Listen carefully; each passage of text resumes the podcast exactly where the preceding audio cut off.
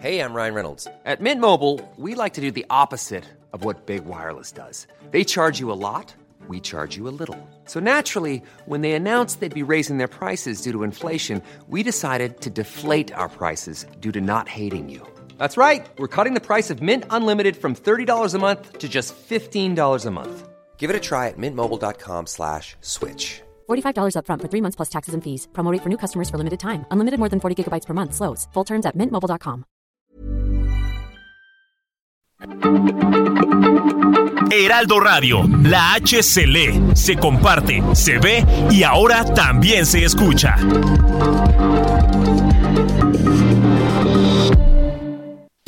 Las noticias. ¿Qué tal? ¿Cómo le va? Buenas tardes. Estás a punto de escuchar Yo soy Javier Alatorre. las noticias con Javier Alatorre. La vamos a pasar muy bien.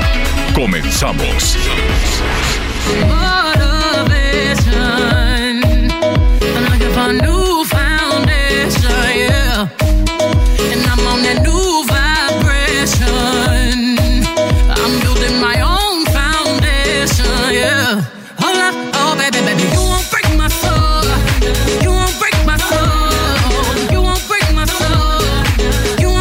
Bueno, muy bien. Este, para que vea que no nada más andamos con la banda y el reggaetón y cosas por el estilo, es la Beyoncé que está verdaderamente este, on fire, como dicen allá en los Estados Unidos. Esta canción se llama Break My Soul, que es algo así como Rómpeme el alma, ¿no?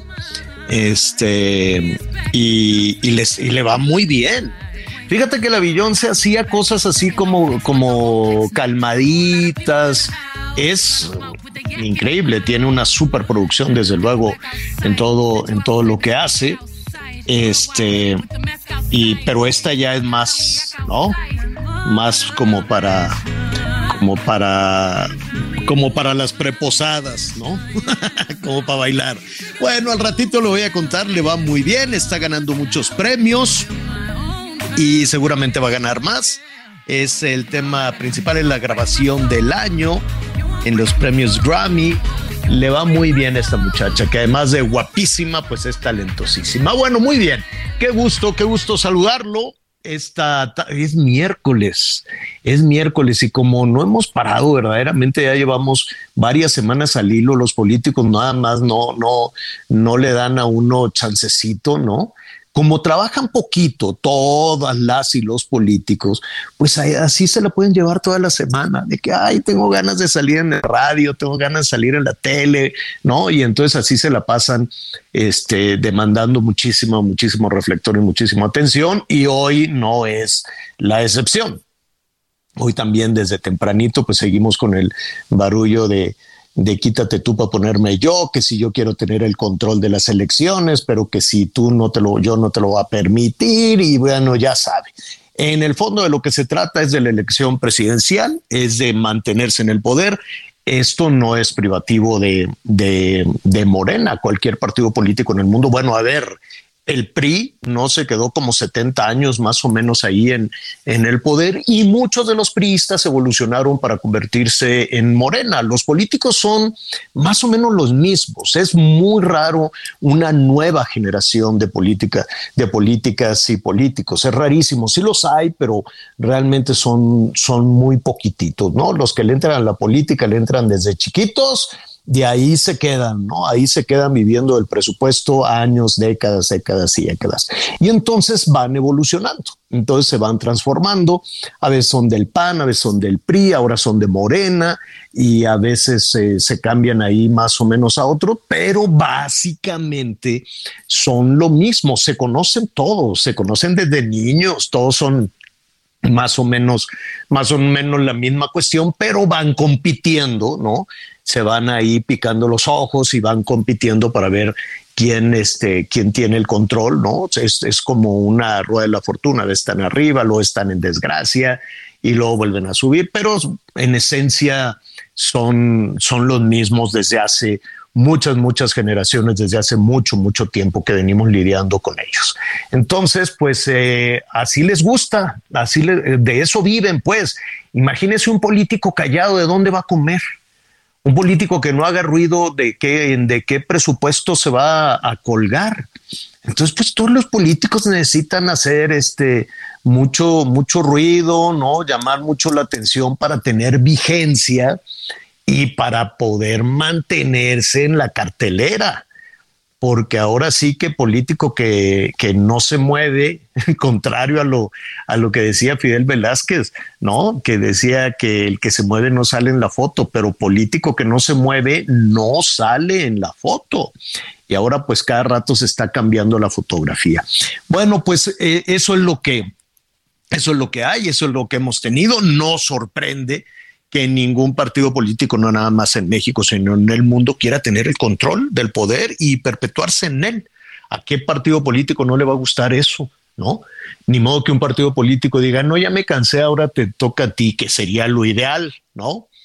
Pero este, no, si por ellos fuera, ahí se quedan, ¿no? Para siempre, jamás. Entonces es decisión de los ciudadanos. Y precisamente por ahí viene esta germen de la discusión a propósito de la, de la traída y llevada reforma electoral, ¿no? De lo que se trata, lo de los de la oposición quieren llegar al poder y quieren tener este un árbitro eh, imparcial, ¿no? Un árbitro que, este, que sea transparente y que sea lo suficientemente confiable. quienes están en el poder dicen sí, queremos un árbitro confiable también para, para evitar los fraudes pero pues también quiero poner a los míos como árbitro, ¿no? Entonces vamos viendo hasta dónde topa todo esto. El hecho es que va a haber otra marcha. Ya fue la marcha esta de, de la, de la oposición el domingo pasado, una marcha muy nutrida, una marcha que fue pues verdaderamente un éxito, hay que decirlo así, para los eh, organizadores, para los participantes y donde se escucharon diferentes voces, no nada más de defensa al árbitro electoral, no nada más de defensa al INE como institución, no a personas. ¿eh? Ahí no se trataba de una marcha para defender a, algún al presidente consejero o algún otro consejero, sino para este, defender al árbitro electoral, o por lo menos así se había planteado.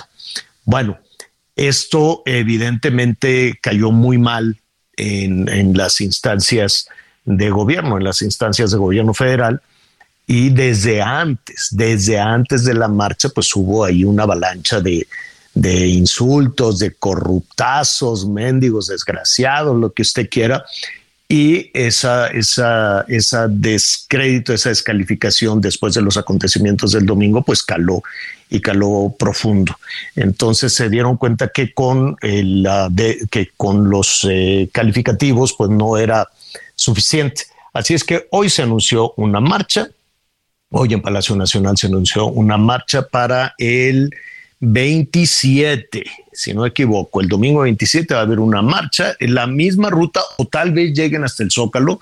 Déjenme nada más revisar. Arrancarán, se van a ir caminando desde el Palacio Nacional. Quiero suponer que hasta, que hasta el Zócalo y la va a encabezar el presidente López Obrador. Entonces ya se anunció, seguramente en este momento pues están pues eh, ya organizándose, ¿no?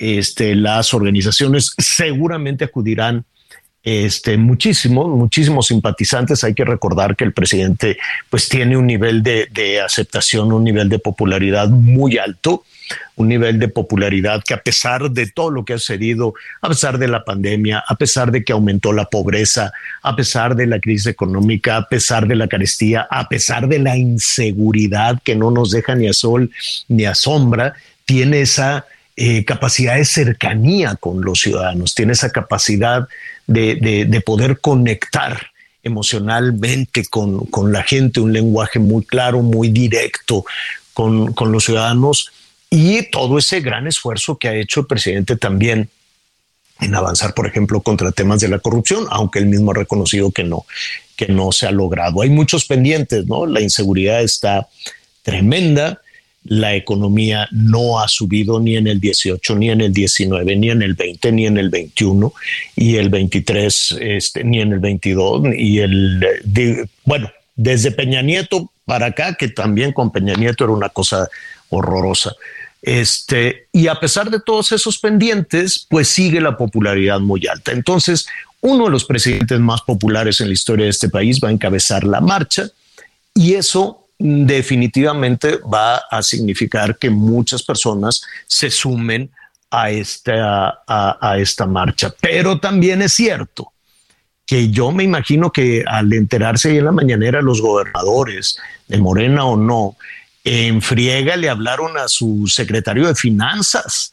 Le dijeron, a ver, que venga Chelito la de finanzas, ¿no? Que vengan rápido. ¿Y qué pasa, señor gobernador? ¿Qué pasa, señora gobernadora? A ver de dónde fregado sacas dinero. No, pues es que ahorita estamos ya para noviembre, ya tenemos todo, que este, del gasto, el aguinaldo, no sé qué. No, pues a ver de dónde sacan, porque pues hay que mandar contingentes.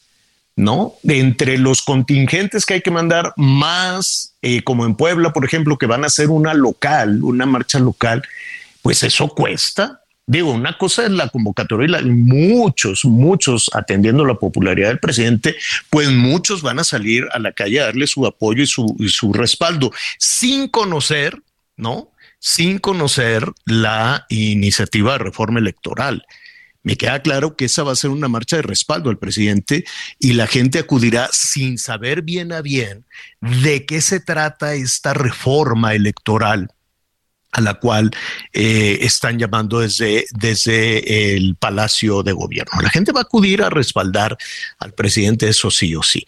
Pero al mismo tiempo, pues a ver, revísenle en los cajones, porque para mandar al contingente de alguno, por ejemplo, de Colima, dígame usted, ¿no? O las de, o los que vengan de Campeche, pues no sé si van a venir en avión o van a venir por tierra, entonces pues si es por tierra pues un viaje largo y tienen que pagar el camión, más parar a, en, algún lado tienen que descansar y darles de comer, instalarles un baño, no sé si llegan a la marcha y se regresan, ¿no? Hasta Chiapas, Campeche, este, Sonora, los que vengan de Sonora, imagínate, pues cuánto tiempo, a menos de que los manden en el avión. A ver, ahora sí va a haber movimiento en el Felipe Ángeles, quién sabe. Pero eso lo tiene que pagar em, alguien. Y ese alguien es el contribuyente. Ese alguien es el ciudadano, porque las gobernadoras y los gobernadores sí le están tronando los dedos al de finanzas y le dicen, tienes una semana para organizar el contingente, revísale a ver de dónde vas sacando, que te den fiado o, o, a ver de dónde sacamos. Ahora, no es dinero de ni de las gobernadoras, ni de los gobernadores, ni de los diputados, ni de los presidentes, es dinero del ciudadano. Y con ese dinero del ciudadano, que ahí me encantaría que en lugar de estar pagando camiones se pagaran, por ejemplo, pues los pagos para la Navidad o, cosas que le regresaras al ciudadano. Pero pues ya ve cómo es la política. Y en ese tema y en ese sentido, pues es eh, el, el anuncio que hay. Así es que va a ser una semana efervescente de nueva cuenta. ¿no? Efervescente de nueva cuenta. Ya está con nosotros Anita Lomelí. ¿Cómo estás, Anita? Bien, Javier, ¿cómo estás tú? Qué gusto saludarlos y pues escuchando todo este tema, pues, pues si quieren marchar está muy bien, está muy bien, para eso también son las calles. Sería bueno esperar otro poquito porque eso de las contingencias, pues ya ves que luego caen. Entonces, no, pero esta vez no creo que vaya a, haber contingencias. Esta vez no creo este, vientos que soplaran no, mejores vientos. No creo que le quieran poner una contingencia al presidente. Bueno, yo lo decía porque ya ves que se corren esos riesgos. Y la otra, Javier, es que en lugar, que ve, en lugar de que vengan de Colima, también deberían de marchar, pues cada quien en sus estados. Y sirve que recogen las opiniones como es el objetivo del presidente, entre otras cosas. Yo creo que van a hacer las dos cosas. Van a organizar opiniones de la gente, pues no va a ser lo organizar la marcha ahí en Colima. En diferentes estados de la Ahí la van a organizar y al mismo tiempo van a traer al contingente. Si no, pues imagínate qué papeles que de pronto digan, oye, ¿y, dónde están los de Nayarit? ¿No? ¿Qué pasó con el contingente de Tepic? Ah, pues es que se quedaron allá, ¿cómo? ¿No? Entonces tienen, sí, sí, va a estar complicado. De que va a ser numerosa, estoy seguro que ah, será numerosísima. Este, no sé. Oye, y ahora nos vamos a ir hacia el fin del sexenio, Javier. ¿Quién sabe si alcance el dinero? ¿Quién sabe si alcance el, el, dinero? Porque organizar un evento de esa naturaleza está complicado, porque después eh, necesitan pagar el templete, el sonido local, porque creo que va a haber un, un, evento, el principal orador, entiendo que será el presidente también ahí en el Zócalo. Y pues todo eso cuesta, pues, está, está bien, está bien, ni modo que, ni modo que, que, que le digan, no, pues es que no hay dinero, pues, pues, pues de algún lado, de algún lado saldrá y sale de los ciudadanos. Lo mismo pasaba con el PRI, que con el PAN, que con Morena, que, con quien sea, ¿no? La competencia, independientemente de la enorme cantidad de dinero que se les da a los partidos políticos, seis mil millones de pesos a los partidos políticos, ahí sí coincido con el presidente de que es una cantidad de dinero espeluznante la que se llevan los partidos políticos en los procesos electorales, ¿no? Y ahí todos estamos de acuerdo. Aquí hemos hablado con la gente morena del PAN, con los del PRI no hemos hablado y con los del Verde tampoco, porque son, eh, pues ya sabemos, ¿no? De que por dónde más caliguana. Pero este, de que es carísimo, pues es absolutamente este caro lo que se les da. Ahí sí coincido en lo que no le acabo de entender es, eh, ¿cómo se llama? Lo que no le acabo de entender es cómo quieren este, integrar al poder legislativo, que ya no votes por personaje, sino que votes por partido. Entonces imagínate que cada partido, eh, este, el PRI, el PAN, Morena, ¿no? Cada partido tenga su planilla, ¿no? Completita, y tú votes por, un partido independientemente de, quiénes sean los personajes. Que ya no digan, no, pues yo quiero votar por Anita Lomelí. No, si quieres que Anita Lomelí llegue al Congreso, con, este, pues nada más vota por el partido que la bandera y va en paquete junto con otros. Y a mí eso me parece que si de por sí es descarado. Eso no está bonito ni inteligente, oye, porque uno quiere votar por quien cree que trabaja, por quien cree eh, en sus causas, pues por quien escucha, pero si, si votan por uno y es en bola, la verdad no, no me no me pues parece que sea tan válido. Oye, y dicho sea de paso, te quiero decir, Javier, que mm. hoy es Día de la Tolerancia.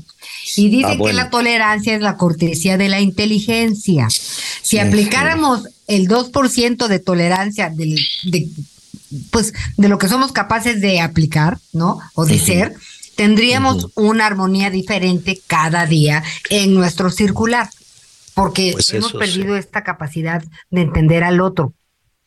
Sí, sí, es que también hay que, me, me, te entiendo perfecto y coincido contigo hay que entender las ideas de las otras personas, el diálogo justo de eso se trata, ¿no? De este de tener un poco tu punto de vista en una en una discusión para entender las razones de la otra persona. Tienes toda la razón siempre y cuando ese sea el tema de la tolerancia. Pero también a ver si invitamos para, para el viernes a alguien que nos ayude a entender el verdadero significado o cómo puede ir variando el significado de la tolerancia. Porque hay cosas que, por ejemplo, son intolerables, ¿no? Eh, tú no puedes tolerar, por ejemplo, como padre de familia, una, una, que, que uno de los este, chamacos rompa los acuerdos, ¿no? Y te diga, eh, por ejemplo, el acuerdo es yo pago la colegiatura y tú estudias.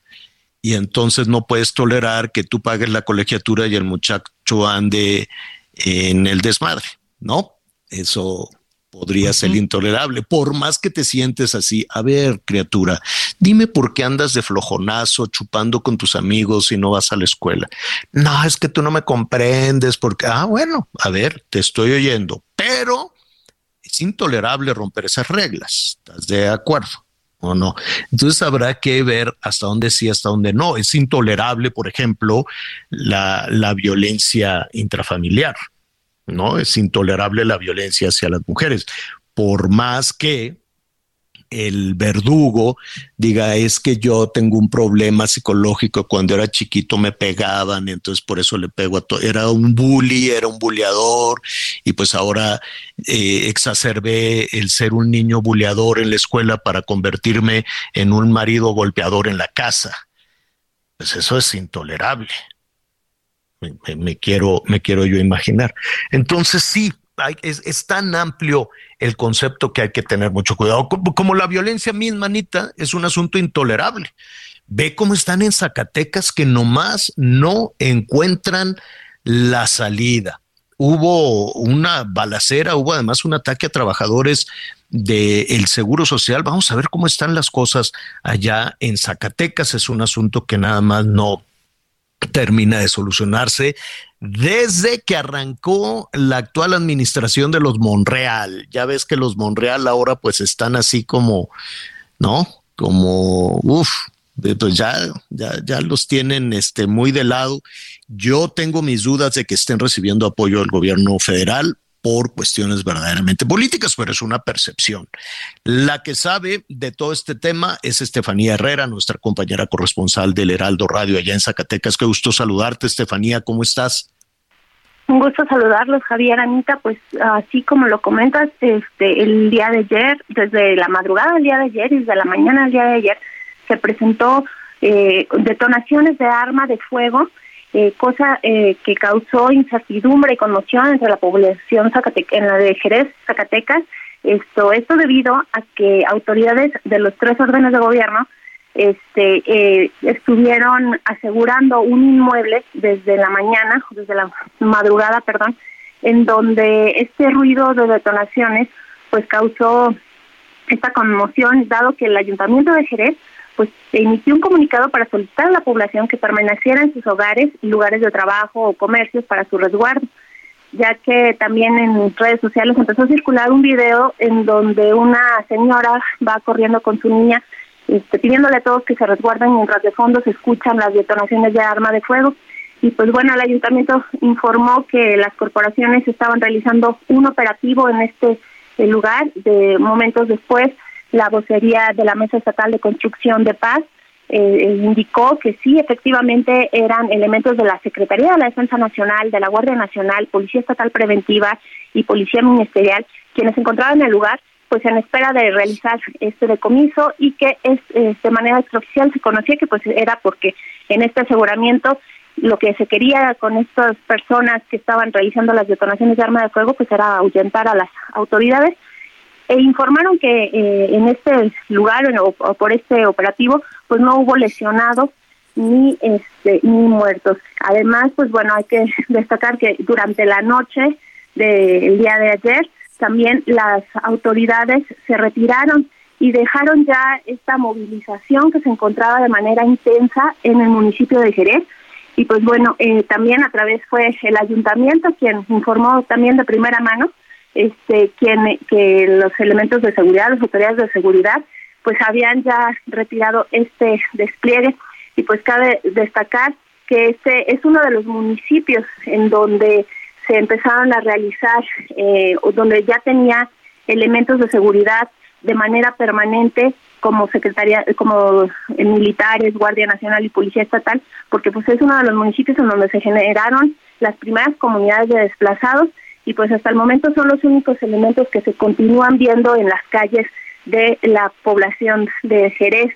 Y viene otro de los hechos violentos en donde comentabas también que se suscitó el día de ayer, pues eh, trabajadores del Seguro Social iban a bordo de un vehículo oficial con el logotipo del Instituto Mexicano del Seguro Social cuando inició una persecución desde una de las vialidades que se encuentran alternas al bulevar y este eh, tal persecución lo que hizo empezaron a, dispararles y tal persecución hizo que estos trabajadores impactaran con el muro de contención y pues en el lugar quedaron eh, falleció el tesorero de la delegación del Instituto Mexicano del Seguro Social. Otro trabajador más quedó herido este y la tercer tripulante eh, no se ha hablado nada de ella pues sin embargo este se se sabe que se encuentra bien. Este, bueno, hasta el momento pues no se ha emitido ningún comunicado por parte de la delegación del Instituto Mexicano del Seguro Social, únicamente emitieron sus condolencias por el fallecimiento de este trabajador. Y pues todo esto aparentemente se suscitó gracias a que estos trabajadores transportaban muy poco dinero, pero transportaban mucho dinero. Y era el motivo, pues se supone que o se presume que puede ser uno de los motivos por los cuales fueron agredidos estos trabajadores en plena mañana, a las plenas 10 de la mañana, aquí en la capital, Zacatecas. Qué terrible situación. Estefanía, te agradecemos el reporte y estaremos pendientes. Vamos iniciando el programa. Ante cualquier cosa volveremos contigo. Gracias, Estefanía. Estamos pendientes. Buenas tardes. Gracias. Una pausa y volvemos.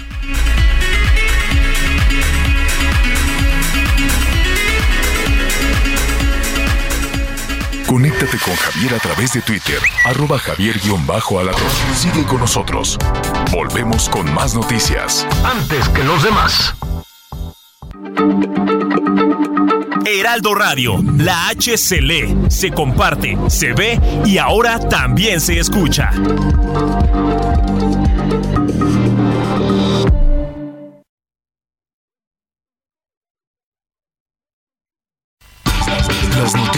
Resumen. Edmundo N., presunto feminicida de la cantante oaxaqueña Yasmina Aquino, fue vinculada a proceso y permanecerá recluido cuatro meses en el penal mientras se llevan a cabo las investigaciones. Así lo informó la Fiscalía de Oaxaca. Protección Civil de Nuevo León activó el operativo Carrusel, que consiste en ayudar a personas en situación de calle brindándoles chocolate caliente y pan. En conjunto con la Secretaría de Igualdad e Inclusión y el DIF, también están regalando cobertores a más de 300 personas. La misión Artemis 1 de la NASA despegó con éxito la madrugada de este miércoles desde el Centro Espacial Kennedy de Cabo Cañaveral en Florida, tras intentarlo cuatro veces. Su objetivo es preparar el camino de exploración lunar para el envío posterior de astronautas. Y hoy el dólar se compra en 18 pesos con 94 centavos y se vende en 19 con 66. En Soriana, este super fin lo damos todo. Smart TV Samsung de 70 pulgadas, 4K, 3 HDMI y un USB a solo 14,490 pesos en un solo pago. Sí, a solo 14,490 pesos. Soriana, la de todos los mexicanos. A noviembre 17, consulta modelo participante. Aplican restricciones. Oiga, eh, eh, pues saludos a, a, nuestros amigos que nos escuchan en Nuevo León, que nos escuchan también en Jalisco, en Guadalajara, el Heraldo Radio 100.3 de la FM. También en Nuevo León anda, y ahorita le digo en Sonora, en pues en varios estados donde pues la gente está mortificada por esta gripe aviar que pues ha metido en cuarentena muchísimas granjas, Jalisco, Nuevo León, Sonora, pero también se han detectado este, algunos casos de granjas mucho, mucho más este, pequeñas, por ejemplo, en Chiapas, en donde más en Aguascalientes, Baja California, Chiapas, en el Estado de México, en Puebla. Entonces cada vez va creciendo más y más y más este tema de la gripe aviar que pues no deja de mortificar a los consumidores, a las jefas de familia. Yo te preguntaría, Anita, por ejemplo, si tú eh, terminando el programa dices, me voy a ir aquí al, al, al, mercado sobre ruedas, voy a comprar unas pechugas de pollo y tú ves el pollo ahí colgado, donde lo tienen todavía colgado con la cabeza, y le ves unos forúnculos en la cresta, unos granos no. morados. ¿Unos compras granos el morados? pollo. No. Pues, no, pero ¿qué digo, crees? Fíjate eh. que esta semana y el pasado ya mm. no les, ya no traen la cresta. No, pues ya no. Pero, a ver, Estaba dice la Organización Mundial granitos, de la Salud. Pero se los mocharon. Entonces, pues, sí, pues la verdad es que hay que, que confiamos en nuestro pollero. Pues mira, pues mira, a ver, eh, y, y, rápidamente nos estamos solidarizando con los granjeros. Yo ya, ya estoy haciendo los belices, las maletas. Mañana voy a, a, León, voy a aprovechar allá en Guanajuato para ver también en algunas este, granjas cómo andan con este problema. Voy a, a a otros temas también de una feria extraordinaria ahí de, de, de globos, un festival que es una cosa insólita. Ay, preciosísimo. Pero sí, pero voy a aprovechar también para ir con algunos productores y luego quiero ir a Sonora, luego quiero ir a, a Jalisco, a Nuevo León, a ver si me, si me rinde la semana, porque pues con estos jaloneos que traen los políticos, ah, cómo distraen, ¿eh? Cómo quitan tiempo con eso de que quita, a mí, no quieras al otro, quitan demasiado tiempo, pero los voy a hacer a un lado con todos sus pleitos que traen este, para ir a ver cosas verdaderamente importantes. Y preguntar también, dice la Organización Mundial de la Salud que si tú comes huevo de una de estas granjas con la gripe aviar o te comes un pollo que salga de una de estas granjas que no te pasa nada, que, que este bicho no, no se transmite a los humanos, pero pues le vamos a preguntar a algunos especialistas, eso es lo que dicen pero no creo que se esté vendiendo ese pollo, que además es una pérdida enorme. Y como para variar, el gobierno federal dice, no, sí tenemos las vacunas y luego, y tenemos una estrategia de vacunación y qué bueno que tienes la estrategia y qué bueno que tienes la vacuna, pero qué mal que estés aquí mortificado con, con, con las competencias y las cosas marchosas y dejas ahí a todos los productores de Sonora, de Nuevo León, de Jalisco y productores más pequeños, pero que también en Estado de México, en Chiapas, en Chihuahua, en todos lados están mortificados por esto. ¿Cómo llegó? Pues es lo que estoy investigando. Dicen que es con la migración de los patos y de las aves, ¿no? Que se van moviendo conforme las estaciones. Pero pues vamos a ver. Saludos allá a Nuevo León, saludos a eh, nuestros amigos también en, Sonora, en, en Jalisco. Ahí vamos a estar con ustedes, desde luego, revisando qué es lo que está sucediendo. Bueno, pues regresando a este reflector que siempre nos está eh, demandando la clase política nacional, pues ahora tenemos toda una discusión alrededor de una reforma electoral. Habrá que conocer nos dicen legisladores panistas este, y del PRD que son como 100, pero en realidad todo gira alrededor de una, la de Palacio Nacional. ¿De qué se trata esta, esta reforma? ¿Hasta dónde sí, hasta dónde no? No, todos coincidimos en que es un asunto muy caro, así lo debemos dejar o no. Quien sabe de este, que de este tema y desde luego ha hecho toda siempre una investigación es Gerardo Carrasco, sígalo en las redes sociales, se lo recomiendo. Gerardo Carrasco, abogado y cofundador del Consejo Nacional de Litigio Estratégico. Gerardo, te agradecemos la comunicación. ¿Cómo estás? Muy buenas tardes. Muy bien, muchas gracias, estimado Javier. Buenas tardes y un saludo a toda tu audiencia.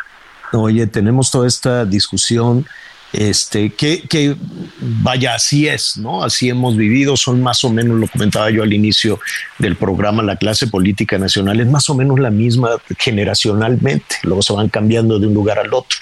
Y me queda muy claro que cualquier partido político, lo vimos con el PRI, tal vez lo intentó Acción Nacional, no lo sé, lo que quieren es llegar al poder y quedarse ahí. De eso se trataría esta reforma electoral.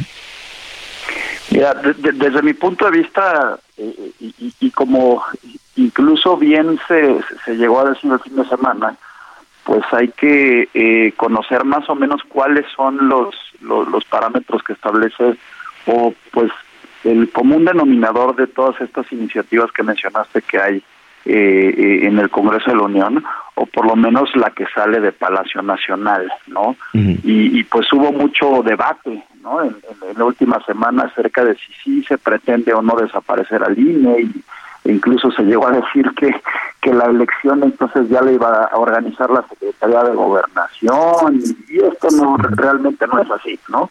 Como tampoco es cierto que la propuesta sea eliminar a los diputados plurinominales, ¿no? Ha dicho del propio presidente de la República, ¿no? Al contrario, la reforma lo que dice es que se eliminan aquellos eh, eh diputados y diputadas uninominales, es decir, de, de, de, de, de mayoría relativa, y se quedarían únicamente 300 diputados plurinominales. Pero digo, para, para no eh, eh, eh caer en, especulaciones, pues los puntos principales de la reforma es no desaparecer un instituto autónomo que organice elecciones y consultas, sino pues eh, de alguna manera modificar absolutamente toda la estructura del Instituto Nacional Electoral eh, y pues que sea un órgano autónomo, no en términos del 41 constitucional, que no dependa de, es decir, del poder ejecutivo eh, ni de ningún otro poder,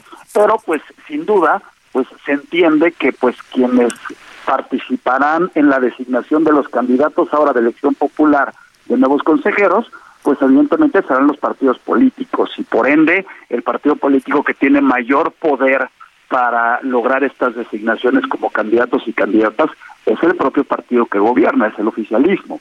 De ahí que naturalmente se pueda eh, afirmar que, pues, si bien en papel no se propone que el gobierno controle al, al, al INEP, ¿no? que se llamaría así el, el organismo, pues evidentemente se controlarían las personas que están a la cabeza.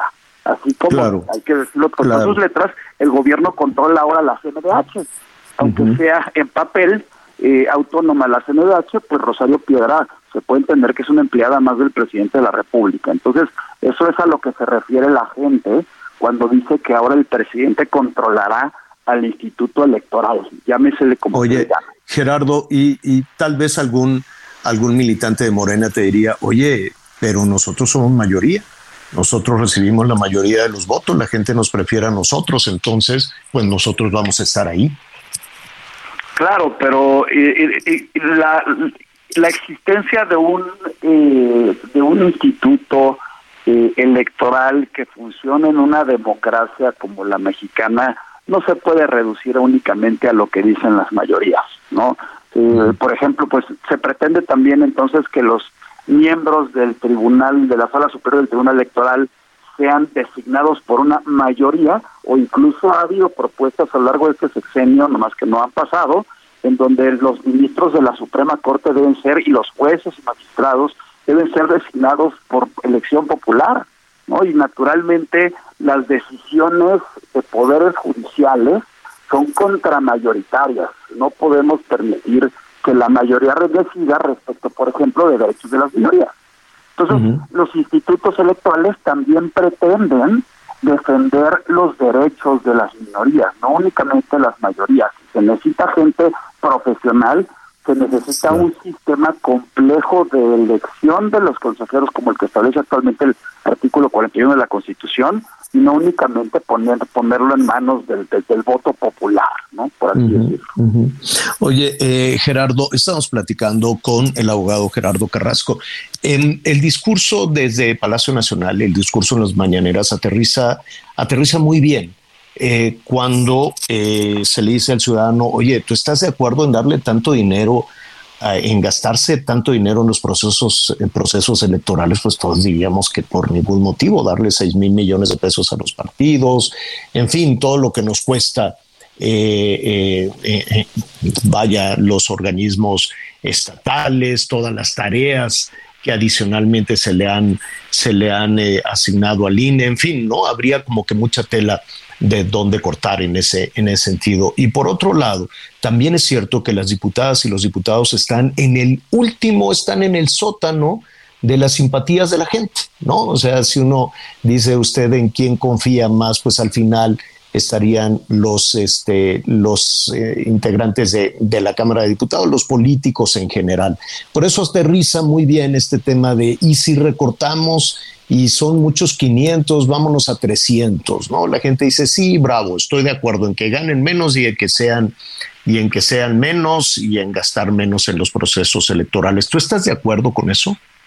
Yo no estoy de acuerdo con una reducción un par de años antes de, de, una elección como la que viene del 2024 del presupuesto generalizado de los partidos políticos, puesto que naturalmente quien resultaría beneficiado es el más grande. Es decir, si a todos se les reduce en determinado porcentaje el presupuesto, pues esto a Morena le conviene, porque se debilitará todavía más a sus, a sus adversarios políticos. Entonces es natural eh, y conveniente que esto venga del propio partido que gobierna, ¿no? Y, y, por otro lado, yo en lo personal, y es completamente impopular lo que voy a decir, a mí no me importa, yo no soy político, yo soy abogado, no me, no me dedico a pedir el voto, yo considero que está bien que los servidores públicos, sobre todo los altos funcionarios, ganen bien. Si el presidente decidió sin ningún parámetro objetivo reducirse el sueldo a 108 mil pesos cuando inició el gobierno, y la Constitución en el artículo 127 dice que nadie puede ganar más que él, bueno, pues esto entonces que sea en perjuicio del propio presidente, pero que no por esto las personas que no tienen tantas prestaciones como el presidente de la República o como cualquier presidente de México, eh, pues tengan de un día para otro que reducir pues absolutamente todos sus ingresos y con eso sus gastos y con eso el nivel de vida que venían teniendo. Esto es contrario al, al, principio de retroactividad del perjuicio de cualquier persona, ¿no? Entonces, yo considero que con independencia del tamaño del cual podemos hablar de la Cámara de Senadores o de la Cámara de Diputados y por supuesto se puede discutir y proponer algo diferente, debiera hacerse a principios de un sexenio, no cuando ya, ya estamos en la recta final del siguiente y pues la discusión... Cuando ya estamos en campaña, ¿no? político está tan acelerado, estamos prácticamente en campaña, ¿no? sí, ya, ya, ya estamos en campaña y uno y dos de los grandes eventos de campaña, pues han, eh, fue el domingo pasado y el próximo domingo 27 va a ser otro de los grandes, grandes eventos de campaña. antes de entrar a, ese tema y conocer tu, tu, opinión sobre las marchas, Gerardo, eh, mencionabas hace, hace unos momentos como uno de los puntos medulares también de la, de la reforma electoral, eh, el, los, la propuesta de que los legisladores, las y los diputados sean plurinominales. Eh, cuesta trabajo darle esa, darle esa dimensión. ¿Cómo, de acuerdo a esa propuesta, se podría elegir entonces una serie de bancadas plurinominales?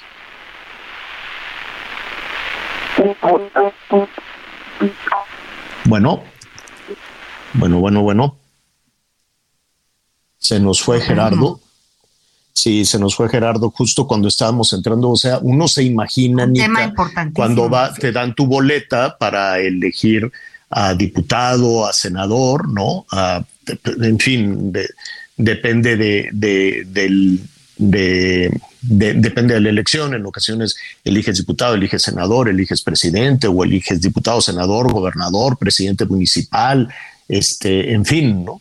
Y, tú ves así, ya sabes, ah, pues yo quiero que este, que Anita Lomelí sea mi representante en la Cámara de, Diputados. ¿Cómo sería ahora? Eh, ya tenemos a Gerardo de nueva cuenta. Gerardo. Legalmente no se, constitucionalmente eso no se podría hacer, ¿no, Javier?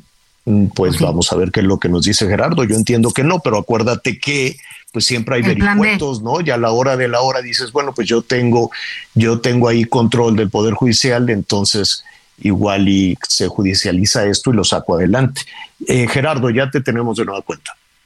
Sí, una disculpa, no, y, digo, como se propone realmente este cambio a la Cámara de Diputados de la Cámara de Senadores, es que ya no haya, por ejemplo, la de diputados, pues que el país ya no se divida en 300 distritos electorales y en cada distrito se elija un representante ante el Congreso de la Unión, sino lo que, lo que se pretende es que sea a través del sistema de partidos y un sistema de listas, así como funcionan los 200, 200 plurinominales, ahora pues que se elija a 300 y esto pues naturalmente también beneficiará al más grande, en principio que es el partido de Morena y, sus aliados. Pero ¿cómo los elige, cómo se elegirían a esos 300? Hasta hoy la forma que, que, que conocemos los ciudadanos es que vamos a una casilla, nos dan unas boletas, previo a eso, pues eh, dimos campañas y nos decían, yo, Anita Lomelí, soy candidata, te voy a representar como tu diputada. Eso ya no sería así. E, eso se encuentra en la parte, en, el anverso de la, de la boleta electoral. Si uno analiza el reverso, siempre una boleta electoral cuando se trate de elección de diputados locales, federales o de senadores, se encontrará las famosas listas de, del principio de representación proporcional, es decir, los partidos, pues conforme a los sistemas internos que tienen, designan eh, eh, por orden eh, a quienes les gustaría que fueran elegidos como diputados plurinominales, ¿no?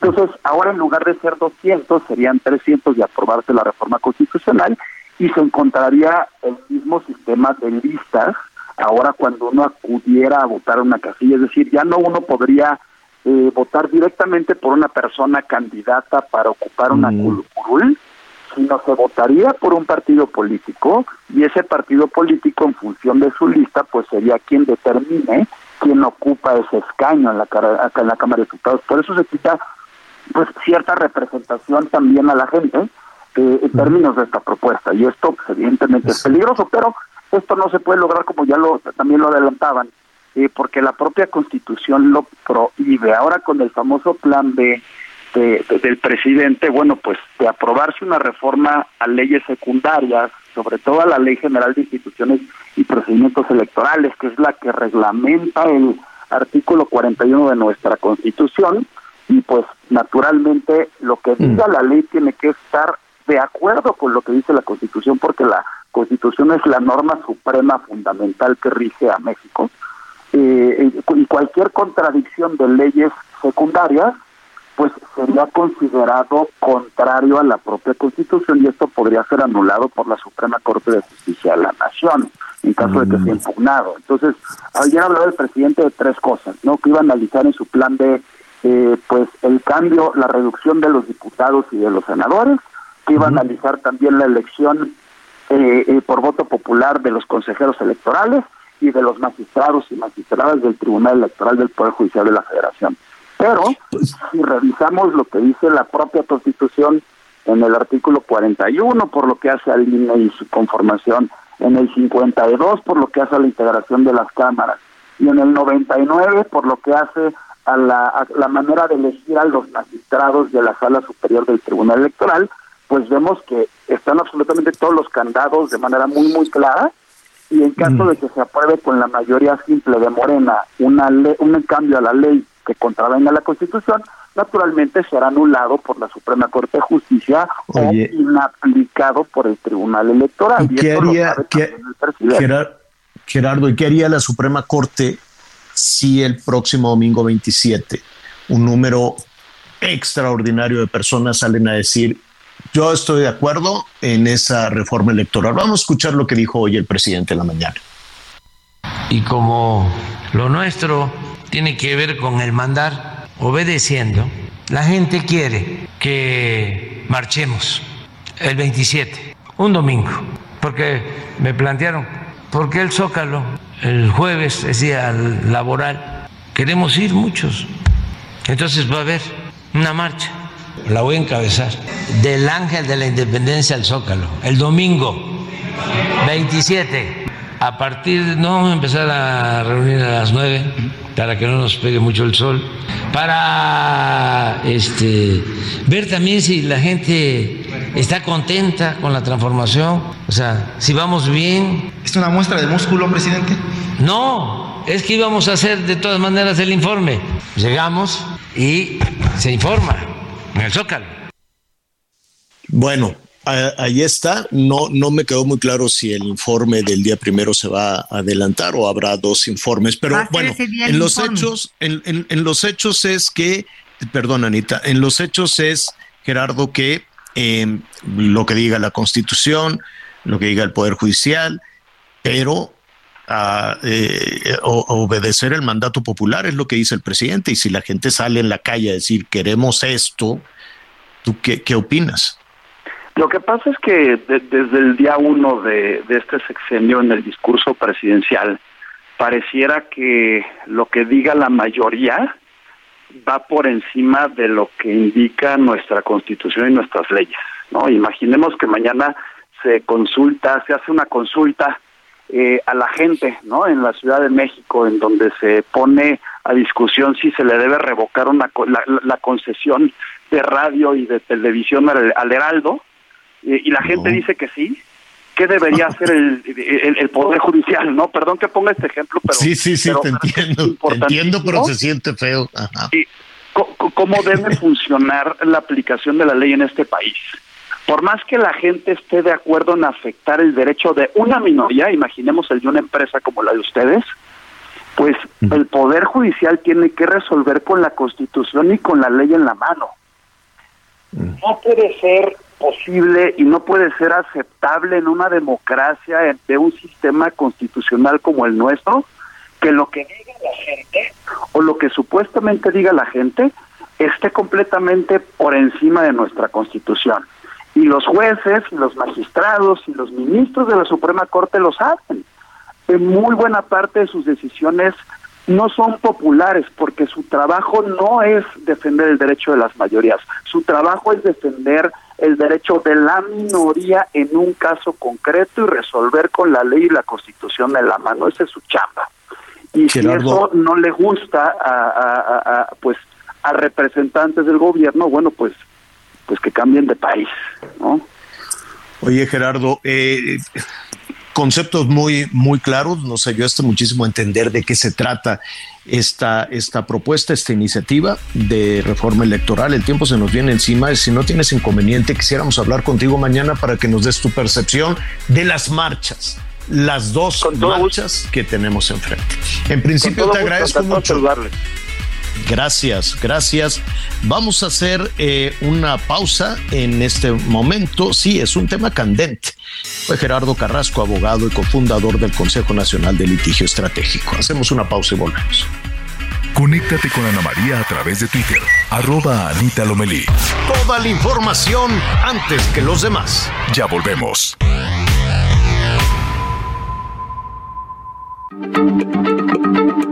Heraldo Radio, la H se lee, se comparte, se ve y ahora también se escucha.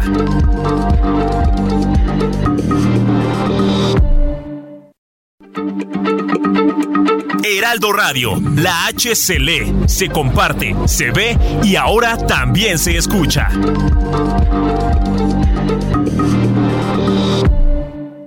Todavía hay más información. Continuamos. Bueno, muy bien, muy bien. Hoy... Hiring for your small business? If you're not looking for professionals on LinkedIn, you're looking in the wrong place. That's like looking for your car keys in a fish tank. LinkedIn helps you hire professionals you can't find anywhere else, even those who aren't actively searching for a new job but might be open to the perfect role. In a given month, over 70% of LinkedIn users don't even visit other leading job sites. So start looking in the right place. With LinkedIn, you can hire professionals like a professional. Post your free job on linkedin.com slash people today.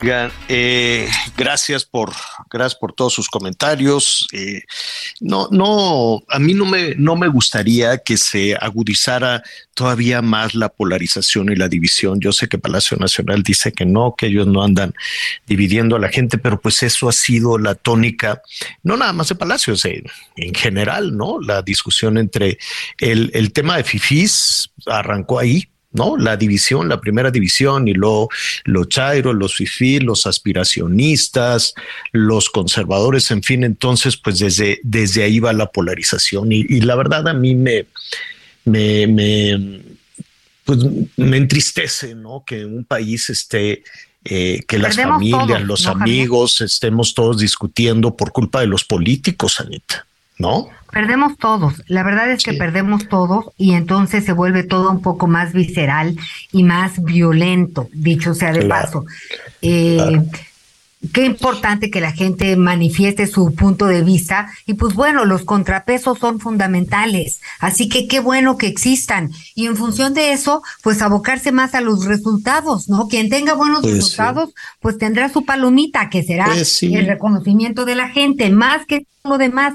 Y en este sentido y en este contexto de un país dividido, quien tenga la capacidad de decir vamos unidos, yo creo que ese o ella, él o Mm. ella, será Claro. este, Tienes toda una- la razón. un que- visionario que... podrá ganar pues muchos muchos adeptos porque estamos cansados de pelear. Tenemos muchos problemas en casa, tenemos muchos problemas para salir adelante y necesitamos un clima mucho más armonioso. Entonces, Tienes quien tenga toda esa razón. capacidad, pues ya tiene un voto. Sí, tienes toda la razón. En un ratito más vamos a, a resolver todo ese tema del informe, un ratito más, más, más adelante. O bueno, a ver rápidamente, entonces, el informe ya no es el día primero, el informe es el domingo 27, ahí es en que el era Zócalo. jueves el, el primero. Y entonces dijo el presidente, es día hábil y si vamos a marchar nadie va a trabajar. Entonces mejor lo cambiamos al 27, marchemos del Ángel al Zócalo y en el Zócalo termino con el informe.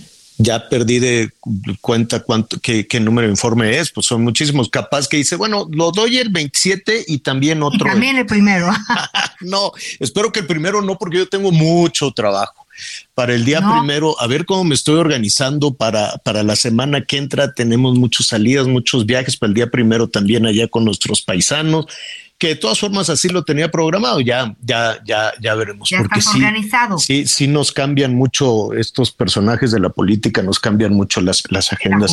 Y ya, ya que decías, ya que comentabas también que estamos, eh, pues que imagínate el, el, cansancio que todo eso significa, pues ahora imagínate que tu tema laboral quede también entrampado, que tu, tu lugar de trabajo, el, el, el oficio, y más cuando se trata del oficio periodístico, pues que quedara entrampado en todas estas eh, situaciones, en todas estas discusiones. Esto viene a colación porque nuestros colegas de, eh, de Notimex, pues llevan ya creo que son mil días, que me parece una historia tremenda, terrible. Y Notimex, quienes llevamos ya muchos años en este oficio, pues recordamos siempre Notimex como una referencia con sus altibajos, si tú quieres, con sus altibajos, de acuerdo también a, cada, cada administración, cada administración era diferente. Pero Anita, eh, seguramente pues tú trabajaste desde los cables de Notimex, ¿no? Así cuando nos tocaba redactar alguna nota y demás, pues era también una referencia en Iberoamérica, insisto, con altibajos, con grandes personajes. Eh, yo, yo recuerdo, por ejemplo, pues en su momento quien Raimundo Riva Palacio fue director de, Notimex y le enviamos un, saludo. Hay que reunirse, hay que invitar a, a Raimundo. Don Miguel López Azuara, Uy, era un personaje entrañable, queridísimo. ¿Cómo le aprendimos? Yo estaba muy chiquitito, yo estaba muy chiquitito, tendría 17, 18, 19 años y por ahí de los 20 años regresando de una guerra, este, me sumé a los, a los trabajos también de, de, la presencia de, la República y a los trabajos de como reportero de, de coberturas nacionales, ya no internacionales, pues tendría unos 19, 20 años. Entonces, don, don Miguel López Azuara, pues no sabe los consejos enormes. Entonces, sí, yo recuerdo con mucho cariño a Notimex y sí me entristece que este siga atorado en todo este conflicto. ¿Qué está pasando con Notimex, con toda esta historia? Yo le quiero agradecer a Adriana, Adriana Urrea Torres. Ella es la secretaria general del Sindicato de Trabajadores de Notimex, esta comunicación. ¿Cómo estás, Adriana? Qué gusto saludarte. Buenas tardes. Hola, Javier. Hola, Ana María. Me da mucho gusto saludarlos. Muchas gracias por este espacio. Oye, ¿son mil días? ¿Mil días Así es. sí, llevamos hoy, 16 de noviembre, eh, cumplimos mil días de huelga sin una solución, eh, sin explicación también del por qué hemos llegado a esta situación, toda vez que eh, hemos acreditado todos los procedimientos jurídicos, hemos pues recurrido a diferentes instancias para poder tener una solución un diálogo, una conciliación y a pesar de que también el propio presidente... ¿qué, pasó, Adriana? ¿En qué momento estalló esto? ¿Qué, ¿Qué, fue lo que sucedió?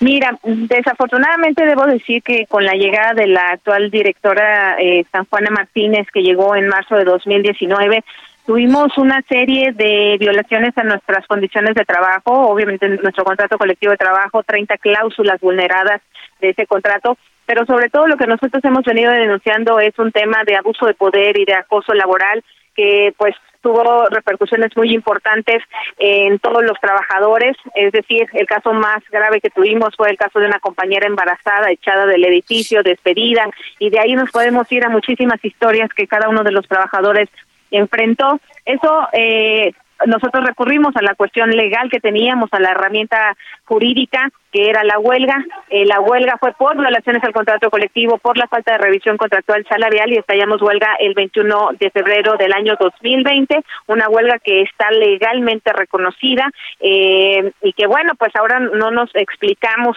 el por qué en esta administración que, que pues se promueven los derechos laborales y sindicales tengamos a un organismo de gobierno público que hoy es la huelga más larga en esta administración y la más larga en la historia de nuestro país dentro de un medio público de comunicación, pues que no se esté cumpliendo con esta eh, legalidad eh, que tanto se ha eh, promovido.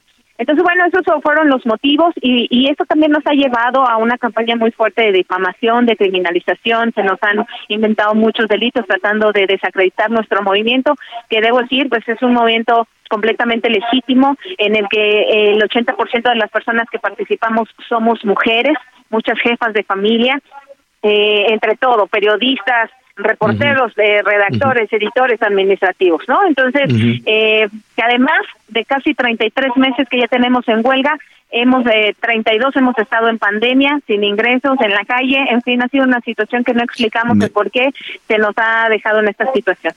Es, es darle darle una dimensión a eso es, es eh, eh, tremendo, terrible. dime algo, ¿qué ha sucedido eh, con las instalaciones, con el trabajo? De, de, reporteros, de investigadores, de redactores, en fin, ¿no? Me imagino que la plantilla laboral era, era muy grande. ¿Qué ha pasado todo este tiempo? Mira, desafortunadamente, y es muy triste para nosotros que, que pues eh, formábamos parte de las filas de Notimex.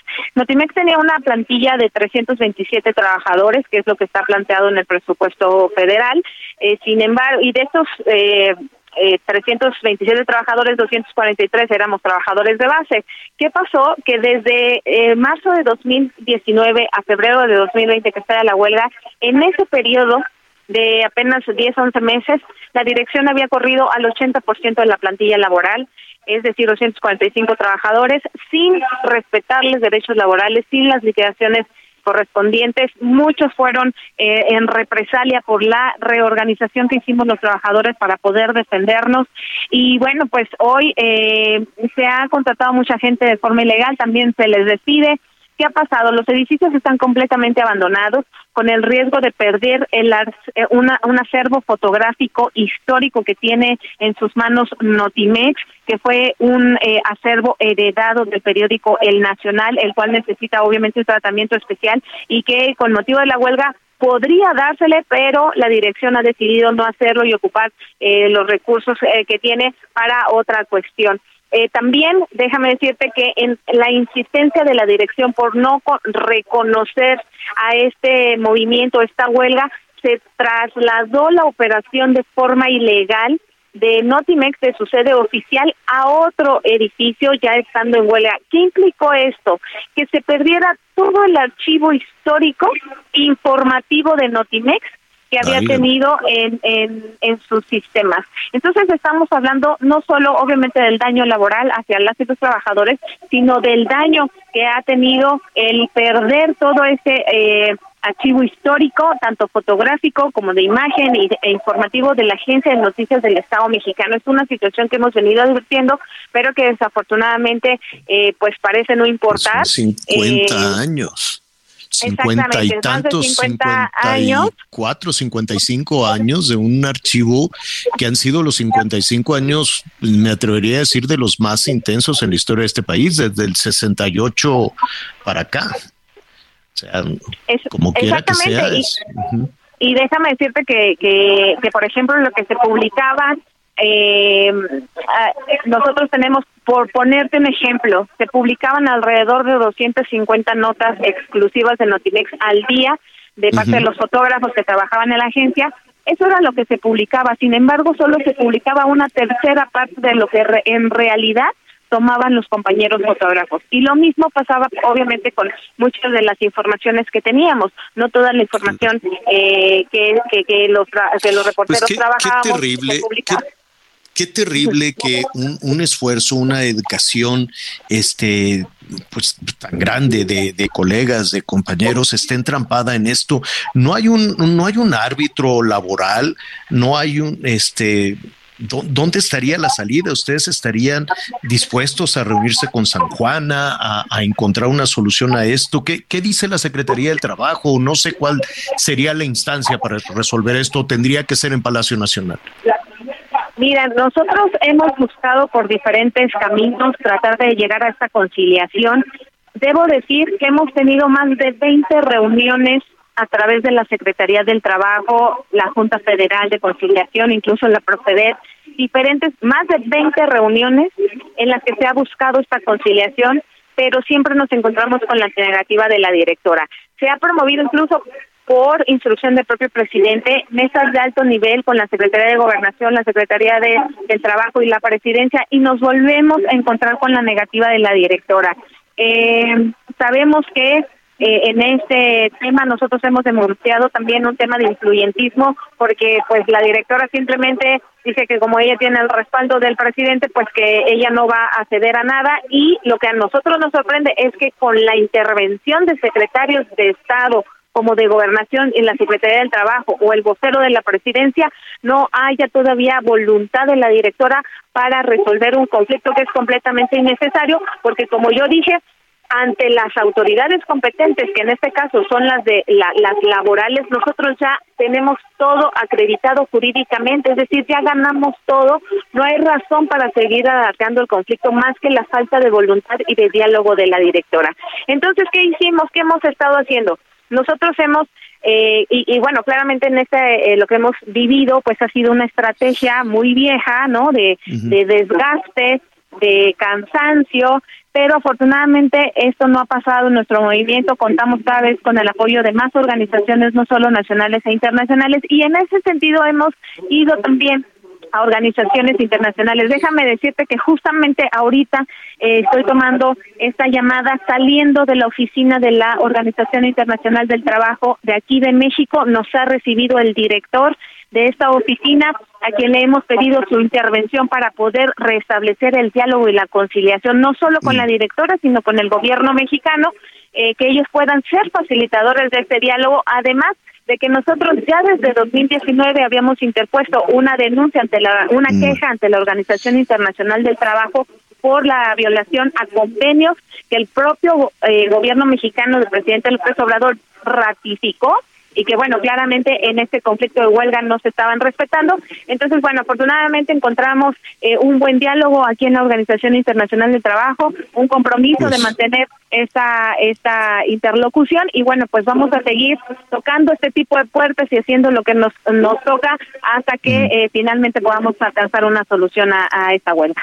Pues Adriana, te, te agradezco estos minutos y, y la verdad es que tanto esfuerzo, un esfuerzo de 50 años con una vocación y además con quien, quienes hemos eh, desarrollado este oficio periodístico por tanto, por tanto, tanto tiempo, pues eh, siempre tenemos algún pasaje de nuestra, de nuestra historia personal ligada a Notimex, ¿no? Entonces, ojalá que esto se pueda solucionar pronto y estaremos pendientes de lo que de, de, lo que suceda y de cómo se desarrolla esta situación en los próximos días. Adriana, muchísimas gracias. Muchísimas gracias a ti y un saludo a toda tu audiencia. Gracias. Gracias, gracias, Adriana. Pues ojalá, Anita, que todo esto se, se solucione, porque además la mortificación para estos trabajadores en huelga, ¿no? No reciben ingresos, este, no es sencillo, no es fácil llevar adelante una huelga de esta naturaleza durante mil mil días. Que este... Bueno, y en un momento donde se necesita certidumbre en la información, fuentes confiables, como siempre, pues lo, lo ha sido Notimex. Esperamos que ahora sí que por el bien de todos, pues pronto se llegue a un arreglo. sí, la verdad es que sí. Y y mira, pues yo también me quedo pensando en que sí está la, la, vocación, que es lo que empuja todo esto, ¿no? Los periodistas y la misma San Juan es periodista. Ella, yo, yo, yo no sé en dónde se entrampó esto, la verdad. No sé si es un asunto también de división, es un asunto ideológico, es un asunto de que todos tenían que ser partidarios de Morena. Espero que no sea así. Espero que eso no, no, que esa no, no hubiese sido la, la, la, la línea que siguió para detonar ese conflicto. Espero, porque pues un medio plural en cualquier medio de comunicación, en TV Azteca, en el Heraldo, el Notimex, en cualquier periódico en el que usted quiera, pues la gente tiene que pensar diferente. Eso enriquece los proyectos y los programas, ¿no? Hay quienes dicen, no, pues yo no estoy de acuerdo con la marcha y otros dicen, sí, yo sí estoy de acuerdo con la marcha. Y como tú decías, ¿no? La tolerancia enriquece, el diálogo enriquece y que te digan, bueno, a ver, ¿y tú por qué sí está, por qué sí estás de acuerdo con esta y con esta otra no? En fin, eso le da un dinamismo a los medios de comunicación tremendo. Imagínate un medio de comunicación donde todos fueran morenistas un medio de comunicación donde todos fueran panistas o donde todos fueran priistas. Pues qué, qué, qué tristeza, ¿no? Porque entonces la, el ciudadano que es el que decide, es el que está sintonizando las estaciones, pues se va acercando, ¿no? Se acerca desde luego a los programas, a los medios de comunicación, en donde sus ideas puedan coincidir, pero también en donde pueda escuchar voces distintas, voces diferentes. Espero que esa no haya sido la motivación de que todos fueran 4T en, en Notimex, pues imagínate. ¿no? Digo, espero que eso no haya sido, aunque pues uno nunca, uno nunca sabe, ¿no? o imagínate el canal 11 todos pensando igual, ¿no? No. Pues, no, no, no, no, Pues eso, eso. en ningún lado. Y, y la verdad, perdón. Si no, ¿cómo crecemos, Javier? Escuchando otros, entendiendo que hay otras formas de hacer las cosas, este, o reafirmando nuestras convicciones. Sí, definitivamente. Bueno, pues ahí está un abrazo este solidario a todos nuestros este nuestros compañeros de todos los medios, de todos absolutamente todos los medios de, de comunicación. De eso se trata también de ser eh, solidarios entre, entre todos. Bueno, nos decían que si pueden comer pollo, sí, sí, sí, sí puede comer pollo sin ningún, sin ningún problema.